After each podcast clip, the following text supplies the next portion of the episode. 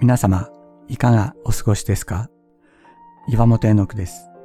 今日も366日元気が出る聖書の言葉から聖書のメッセージをお届けします。8月4日、自分が認められるかどうかに関わりなく。パウロは飢餓のために困窮するエルサレム教会を経済的に支援するために自分が設立した教会から献金を集めていました。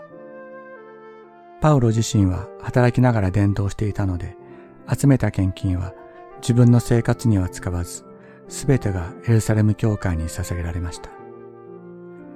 しかし、そのエルサレム教会は、パウロの伝道活動を支持していたわけではありません。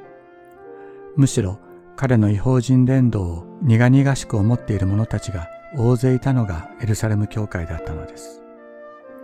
言うならば、彼は自分の反対者たちを助けるために献金を集めていたということになります。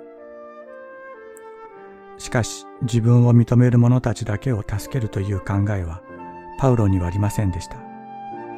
パウロ自身、クリスチャンたちを迫害するものであったのに、主イエスは彼を愛し、救われたからです。彼らも、そして自分も、主イエス・キリストの贖いによって救われた。我々は一つである。パウロは遠くにいるクリスチャン仲間を喜びを持って助けるように、そのために豊かに捧げ物をするようにと、コリントの教会に進めます。自分が認められるかどうかは関係なく、困窮する人たちを自分の体のように愛し、喜びを持って自分のできる限りの支援をする。